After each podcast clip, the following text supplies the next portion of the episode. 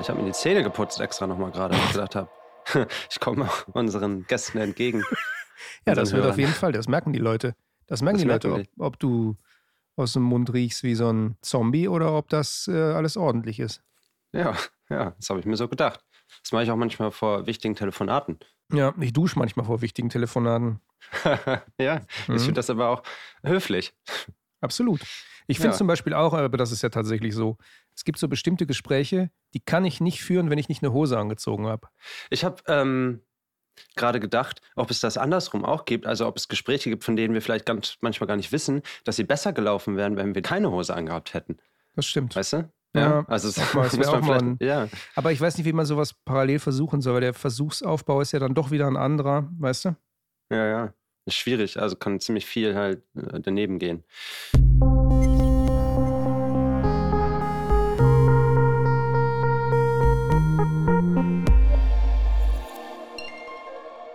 Herzlich willkommen zu Future Limited. Wir sind endlich wieder zurück. Jochen Dreier und Max von Malotki aus der Sommerpause. Wir waren ja jetzt ein paar Monate nicht unbedingt verschollen. Wir haben ja gesagt, wir machen eine Sommerpause, aber wir freuen uns sehr, äh, Jochen, dass wir endlich wieder da sind. Ja, ich freue mich sehr. Ich freue mich wirklich sehr, hier zu sitzen, vor meinem Mikrofon, du auf der anderen Seite des Internets und endlich wieder über Science Fiction und Bücher sprechen. Das habe ich auch wirklich vermisst. Ich habe es auch also, vermisst. Ich habe oh. ja, hab dann auch angefangen zu schweigen im Sommer am See und die Leute haben gesagt, was ist los? Und ich meinte, oh, Science Fiction. der Max ist nicht da. Wer ist denn der Max? Ach, Max. Und dann einfach so einen langen Seufzer, ja, ja, ja. Äh, das, ja da, da helfen einem die Leute ja dann in der Regel, weil die das total verstehen, ja. dass man Science Fiction und Gespräche über Science Fiction vermisst. Ist ein Standard. Dann wissen die Leute sofort, oh, das ist natürlich uh. Tristesse, ne? Ja, ja. Da haben sie mich auch immer halt wirklich so mit Samthandschuhen angefasst an den Tagen. naja, also man muss dazu sagen, äh, wir hatten ja nicht einfach nur vor, eine Sommerpause zu machen, sondern äh, wir hatten einen wunderbaren, einen ausgezirkelten, einen glasklaren Plan eigentlich, Jochen. Oh, ja, wir hatten einen Plan und wir hatten einen Plan, äh, der kam an. Ähm, geliefert äh, per Schwertransport. Ähm, ein, ein sehr großes, ein sehr dickes Buch. Warte, ich gucke noch mal ganz kurz. Ich gucke kurz, wie viele Seiten. Ich habe es wieder vergessen. 880, 800, 883 Seiten. Fast 900 Seiten geschrieben von dem einen von uns sehr verehrten Neil Stevenson. Ähm, das Buch heißt Fall or Dodge in Hell. Und das hatten wir vor, über den Sommer zu lesen. Wussten, wir werden Zeit dafür brauchen, weil ja. es ist halt ein Monsterbuch. Und wir haben Zeit dafür gebraucht. Wir haben wahnsinnig viel Zeit dafür gebraucht. Und Max? Tja. Das ist eine traurige Geschichte. Es ist ein bisschen ist eine traurige Geschichte. Man muss dazu sagen, Neil Stevenson ist tatsächlich einer unserer äh, großen favorisierten Autoren. Neil Stevenson ist einer von den Typen, die ich und die Jochen total schätzen, der Klassiker geschrieben hat wie Snow Crash, ähm, Klassiker geschrieben hat wie Diamond Age. Das sind alles Bücher, die etwas älter sind, ähm, Klassiker, wie gesagt, sind. Und er hat aber danach auch noch mal gute Sachen geschrieben. Ich habe jetzt hier mal mit dem Blick auf Regal, aufs Regal zum Beispiel noch äh, Anathem, was auch ein dicker Schinken war. Ähm, oder der Vorläufer zu diesem Buch hier, äh, Reamde oder Reamde. Ähm, was nicht so wirklich der Vorläufer war, aber so halb. Also die Figuren kommen aus diesem Roman davor. Und es waren eigentlich alle super Vorzeichen, muss man sagen. Ja, ich habe mich. Ich hab ich habe mich so gefreut. Ja noch, hier liegt auch noch, äh, oder besser gesagt, steht als Säule im Haus äh, Seven Eves, auch ein Buch, äh, was ich großartig fand. Und ja, deswegen waren eigentlich alle Erwartungen so zu Recht so hochgeschraubt an dieses Buch. Und äh, naja, wir würden nicht so sprechen, wenn wir jetzt anders darüber sprechen würden, als wir gedacht haben. Und äh, ich sag mal so, die ersten 150 Seiten haben mich begeistert. Und da waren so viele tolle Ideen drin. Und dann, und das irgendwie hat es mich nicht gepackt. Und ich habe mich wirklich gequält. Ich quäle mich nämlich immer noch. Ich habe noch ungefähr immer noch 200 Seiten vor mir. Und es ist ganz schlimm zu sagen, dass man ein Buch nicht durchgelesen hat. Das passiert mir nie. Und das, wenn, wenn ich das auch noch sage über einen Autor, den ich so gerne mag, das ist einfach nicht. Ich habe einfach es hatte irgendwann keinen Drive mehr. Es hat mich auch nicht mehr interessiert. Es war mir nicht mehr wichtig, was mit den Leuten da passiert. Es, ist, es mir meanderte so rum irgendwie. Und ich weiß es nicht. Vielleicht, also, ich, es ist so schwer zu beschreiben, was mir daran nicht gefallen hat, weil es halt am Anfang wirklich toll anfing. Es gibt so eine schöne äh, Welt, eine tolle Welt. Oh, Moment. Kommen die, kommen die schon dich abholen, weil du das sagst über Neil Stevenson? Das darf man so nicht sagen. Kommt ja, das Polizei. Science-Fiction-Polizei. Science-Fiction-Polizei kommt vorbei. Ja, ähm, eine, eine, und ich muss es wirklich sagen, eine Enttäuschung. Es ist echt traurig und ich mache das auch selten. Ich meine, ich habe mich auch schon durch andere Bücher durchgearbeitet. Es gibt zum Beispiel, was weiß ich, äh, äh, die Annihilation Trilogy von Jeff Vandermeer, Area X, äh, ist auch was. Das Buch war Arbeit. Das waren drei Bücher, die habe ich in so einem Sammelband gelesen. Und das hat Zeit gekostet und das war Arbeit. Und ich bin keiner, der sich vor sowas drückt. Aber irgendwie kam dieser Roman von Neil Stevenson für mich nicht in die Schuhe. Und äh, als er dann in die Schuhe kam, kam er in die falschen Schuhe. Und ich dachte so, okay, das wird jetzt passieren, nachdem ich mich hier 300 Seiten reingelesen habe. Jetzt ist das, was wirklich passieren soll. Und das ist so langweilig really? Und es hat mich so traurig gemacht, weil ich natürlich auch dachte, okay, es liegt an dir, es liegt an dir. Und dann fängt man an, seine Hände so auszuschütteln, so, okay, come on, come on, 50 Seiten. Du musst einfach nur anfangen, du musst dich reinlesen. Es ist der Sommer, es ist zu warm, es ist die Hitze, es ist vielleicht nicht der Science-Fiction-Monat schlechthin, der Juli nicht, der August nicht. Verflucht, du magst das Buch einfach nicht. Und äh, wie gesagt, es waren tolle Beschreibungen drin, aber Neil Stevenson neigt dazu. Und das ist das Ding, ich hatte das schon mal mit ihm, äh, Jochen. Ich hatte äh, das schon mal mit einem Buch von ihm, was ein bisschen älter ist, nämlich Cryptonomicon. Das hatte ich damals tatsächlich, als das erschien, auch mit in den Urlaub genommen an den Strand. Und Gott, habe ich mich schwer getan. Ich habe das dann so durchgeackert und dann dachte ich so, hm, ja, okay, damals auch, ne? Man, Im Hinterkopf war das so, ja, wahrscheinlich einfach das falsche Buch für einen Strand. Aber er hat halt manchmal einfach die Tendenz, äh, die Geschichte also wirklich eine Story, dass etwas passiert, zu vernachlässigen für ein überbordendes Beschreiben von Szene und Figuren. Das macht er wirklich sehr gut, aber wenn daraus nichts erwächst, ja, wenn man so denkt, okay, er beschreibt diesen Raum jetzt total ausführlich und was da steht und wieso und aus welchem Jahrhundert das stammt und was die Vorgeschichte davon ist und davon ist, und man denkt so, wow, wow, wow, und was hat das jetzt alles zu bedeuten?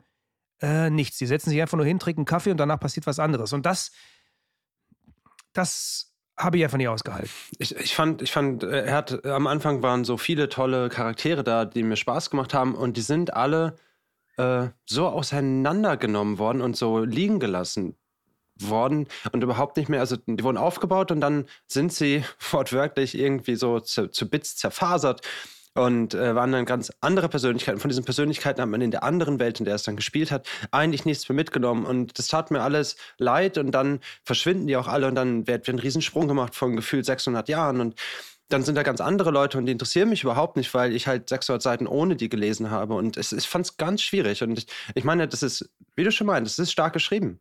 Da steckt auch eine riesige Idee dahinter. Es ist super ambitioniert. Es ist total ambitioniert. Also die Grundidee, vielleicht kann man das mal dazu sagen, zu diesem Buch ist, der äh, Protagonist ähm, stirbt, auch direkt ganz am Anfang. Und dann geht es darum, ob der in einer äh, virtuellen Welt mit Hilfe von Maschinen wieder zum Leben erweckt werden kann. Also dass quasi sein Gehirn gescannt wird und dass er dann eben in einer virtuellen Welt anfängt zu leben. Und wie ist das, wenn so ein gescannter Geist sich seine Welt neu aufbauen muss und dann da drin anfängt zu leben? Das ist im Grunde das Thema dieses Buches. Und äh, traurigerweise war aber das, was davor stattfand, nämlich die Welt der Menschen und wie sich die Welt entwickelt hat und was da passiert, ähm, viel, viel spannender. Zum Beispiel, wie sich die USA so fragmentiert haben und dass es, äh, äh, so wie ja jetzt auch schon angedeutet, aktuell ähm, so Gebiete gibt, ähm, wo alle so total so wie so, so Jesus-Freaks sind, wenn man das so sagen will. Die nennen sich die Leviticans und äh, äh leben total so ich weiß gar nicht, ob das jetzt Altes Testament war, Jochen, auf jeden Fall so nach den ganz alten, harten Regeln, ja. Ähm, und dann, wenn man da durchfährt, dann muss man sich mit so einem Auto bewaffnen, wenn man dann überhaupt irgendwie da durchfahren will. So. Und diese ganze Welt macht er so auf, wo man denkt, wow, okay, da spielt jetzt das Abenteuer. Dann gehen die aber nur so kurz was abholen und fahren wieder zurück. Und man denkt, mhm. wow, total verschenkt, ja. Mhm. Ja, ja. Also das Ganze, wie sich das Internet entwickelt, wie Leute halt völlig ähm, an nichts mehr glauben, weil es so einen äh, Zwischenfall gab, wo also ein Riesen-Fake, wo quasi so getan wurde, als würde ähm, eine amerikanische Stadt von einer Atombombe getroffen worden sein. Und äh, das war halt ein riesen Internet-Fake eigentlich nur alles. Und es gab dann immer noch Leute, die daran geglaubt haben, die immer gesagt haben, remember Moab. Und äh, das ist, ähm, das war alles so toll. Und da waren super. so viele tolle Ideen schlau. drin. Und, und genau, ja, schlau, genau. Großartig in, in die Zukunft etwas gedacht, das heute genauso wie wir es mögen. Und das wurde alles fallen gelassen. Das war natürlich, irgendwie hat das was damit zu tun, wie sich dann auch diese, die virtuelle Welt entwickelt, ja. Aber eigentlich auch nicht. Die virtuelle Welt ist eine, wie eine Schöpfungsgeschichte eigentlich. Und das hat ein Tempo gehabt, dass ich nur beschreiben kann, wie es ist warm. Ich lese drei Seiten und ich schlafe verdammt nochmal ein. Mhm. Also, also es war wirklich ja. schwierig gelegentlich. Also es hat mich nicht mitgerissen. Ich wollte nicht unbedingt die nächste Seite wissen, weil ich wusste, dass halt jetzt auch wahrscheinlich das Tempo jetzt eher gemächlich weitergeht. Schwierig. Es tut mir leid, lieber Neil Stevenson. Not for us. Und ich meine, da, es ging uns beiden so. Wir haben nicht die ganze Zeit darüber geredet. Wir haben Absolut. gelesen und gelesen. Absolut. Ja, und, und dann meine, haben wir darüber gesprochen ja. und hatten, haben beide dieses Gefühl gehabt. Und das fand ich so ein sehr deutliches Zeichen, ja. Dass nicht einer gesagt hat, du hat mich gepackt, und der andere hat gesagt, nee, für, für mich war es nicht, sondern uns ging es beiden so. Ja, was ich ja immer sehr mag, ist, dass wir beide dann sehr vorsichtig miteinander sind, weil man ja nicht weiß, ja. ist das nur das eigene Gefühl, man möchte dem anderen das natürlich jetzt nicht versauen. Ne? Dann versucht man immer noch den anderen zu motivieren, während man selber innerlich schon so ein bisschen aufgegeben hat. und während man sich das so hin und her spiegelt, sagt man dann irgendwann so, du, ich finde es eigentlich super langweilig, du ich auch. Und dann fällt beiden so, ein Stein, so ein Stein vom Herzen. weil man will es eigentlich für sich auch gar nicht zugeben und für den anderen auch nicht, weil man will es ihm natürlich nicht kaputt machen.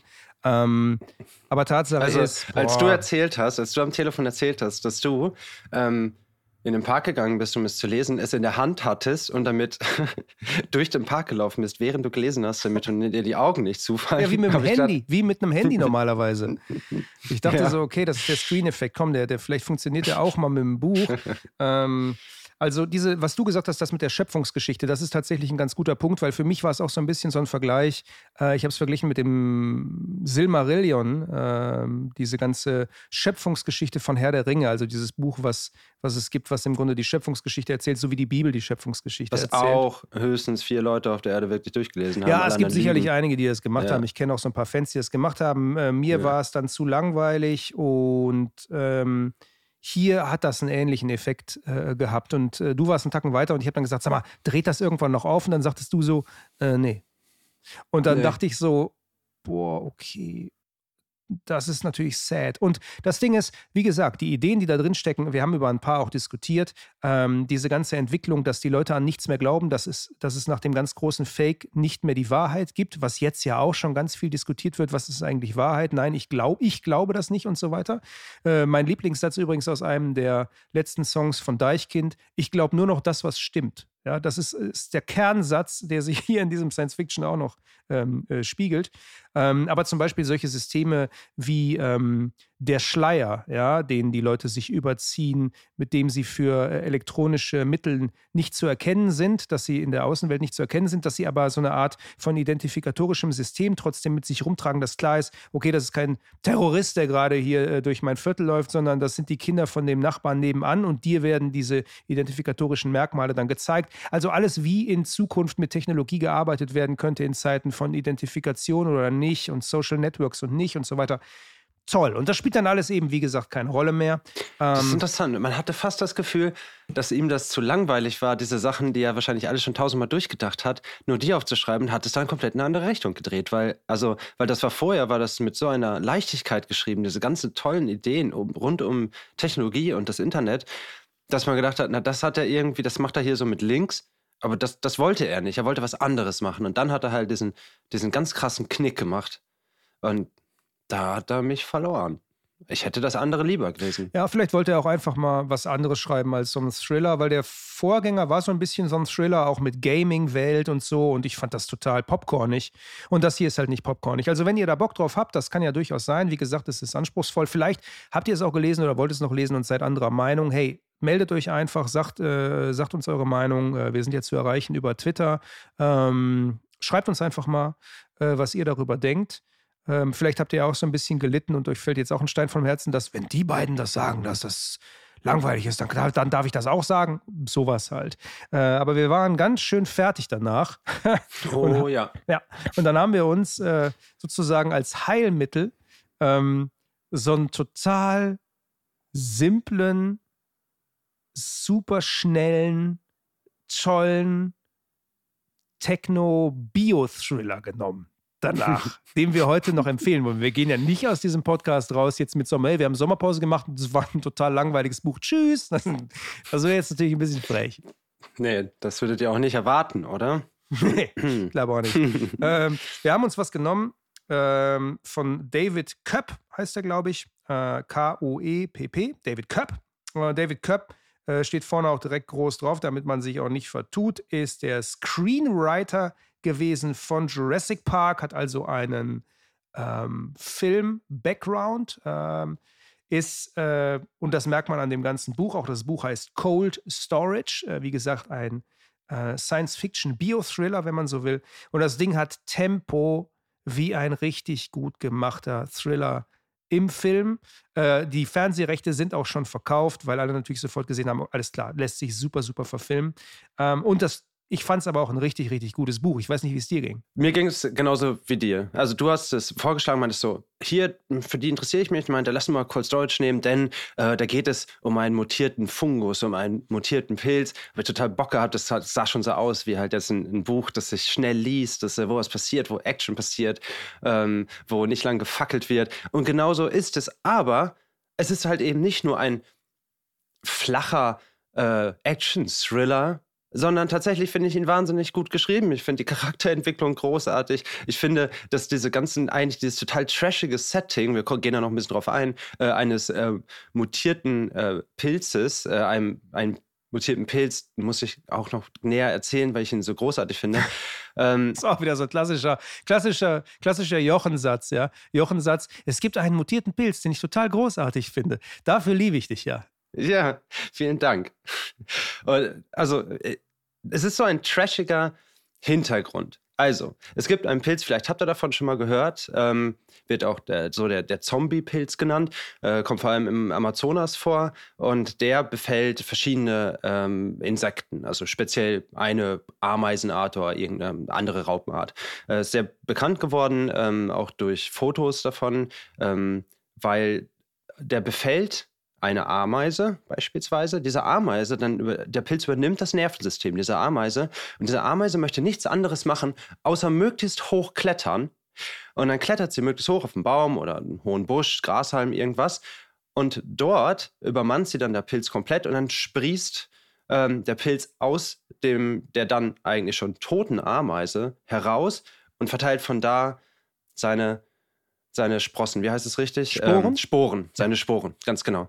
Ja, ähm, ist natürlich auch einfach eine super Taktik. Man geht möglichst hoch ja. irgendwo äh, auf irgendwas drauf und von da aus hat man halt einen größeren Radius, wenn man irgendwas verteilen will. Also von dem Pilz total schlau, aber natürlich etwas, wo man, wenn man das sieht, also ich habe damals die Bilder auch gesehen, wurde natürlich rumgereicht im Internet.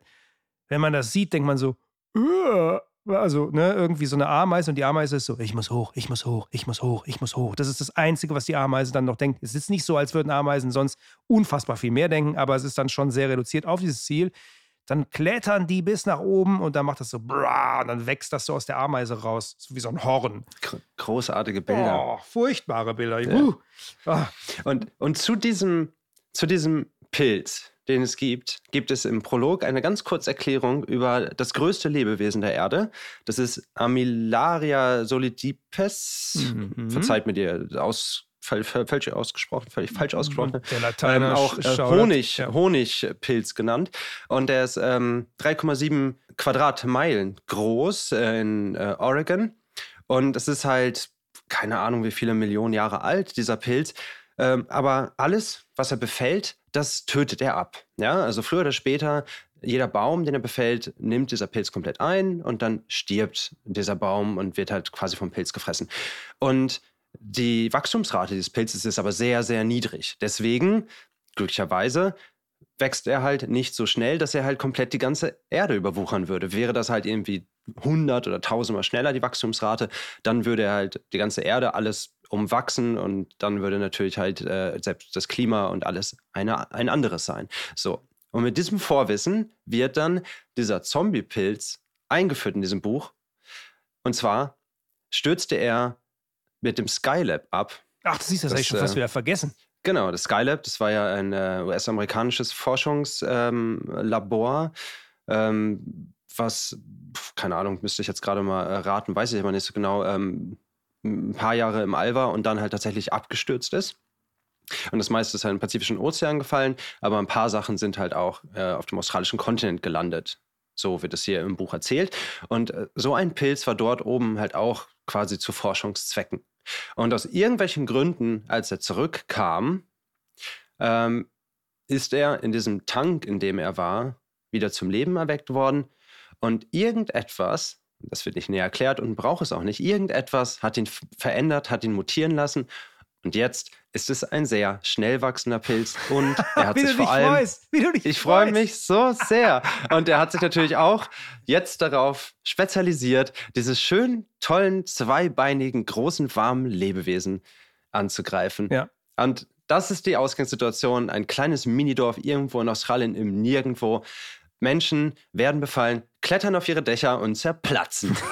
ja, ja, und da, das ist im Grunde, im Grunde ist das alles Prolog und dann lernen wir halt so eine äh, Einheit kennen, äh, so eine Bioterror-Einheit, ähm, äh, nämlich mit äh, zwei Leuten, die ziemlich cool miteinander sind, so ein Pärchen, das auch immer zusammenarbeitet, nämlich Roberto und Trini, die das halt sehen und die sofort merken, okay, das ist eine ganz, ganz, es ist eher eine blöde Situation ähm, und die dafür sorgen, dass dieser Pilz ähm, dass das alles dann natürlich irgendwie da Brandbomben draufgeschmissen werden oder was dann eben halt gemacht wird in solchen Fällen, absoluter Overkill. Äh, aber wie das immer so ist, man muss irgendwie ein Sample davon irgendwo aufbewahren. Und das, natürlich was, muss man Natürlich muss das sagen, dödem, dödem, dödem, irgendwo in irgendeinem Keller einer äh, Einrichtung der Vereinigten Staaten. Und wie das so ist, wenn viele Jahre vergehen, die Leute vergessen, was da unten noch eigentlich so im Keller ist. Und dann wird das Ding irgendwie, weil man das nicht mehr braucht, in den oberen Stockwerken vermietet. Und das unten bleibt einfach mal so bestehen. Man braucht ja nur die Türe zuzumachen. Und wie ihr euch sicherlich schon vorstellen könnt, das ist natürlich dann super, super Rezept für ein wunderbares Desaster und für einen Thriller, weil auf einmal kommt das Ding nach oben. Und äh, dann werden eben so Normalos, möchte ich jetzt mal sagen, damit konfrontiert, weil das, was die oben in dieser äh, in diesem Government-Komplex eingerichtet haben, äh, das ist so ein ja, so, so, eine Art Lager. Da können Leute halt, weißt du, so pff, äh, hier. Ja, so, so ein Storage, wie so ein ja Storage so Facility, ja. äh, ne? Also hier ja. irgendwie, ähm, wie nennt man das? Äh, Garagentor aufmachen, Zeug rein, was man nicht mehr braucht, Garagentor zu, lauter Gänge und so weiter. Und die Leute, die da arbeiten, ähm, zum Beispiel äh, der Typ mit dem Namen T-Cake, das ist sein Spitzname, Travis, ähm, der sitzt halt immer hinter irgendeinem Desk und das Einzige, was, was der so am Tag macht, ist, dass er auf irgendeinen Monitor guckt, weil es gibt noch eine andere, die in dem Komplex in einer anderen Ecke aufpasst und die findet er total interessant und die würde er gerne kennenlernen. Das ist so, so ungefähr das, was ihn so motiviert und die beiden zusammen, dieses Pärchen, wie heißt sie nochmal? Du weißt das, Jochen?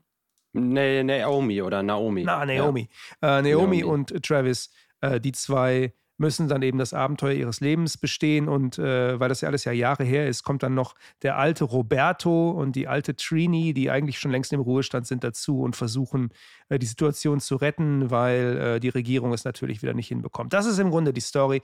Und die ist so toll erzählt. Und ich meine, hey, wir reden von einem Abenteuer, was eigentlich nur in so einem alten Bunker spielt.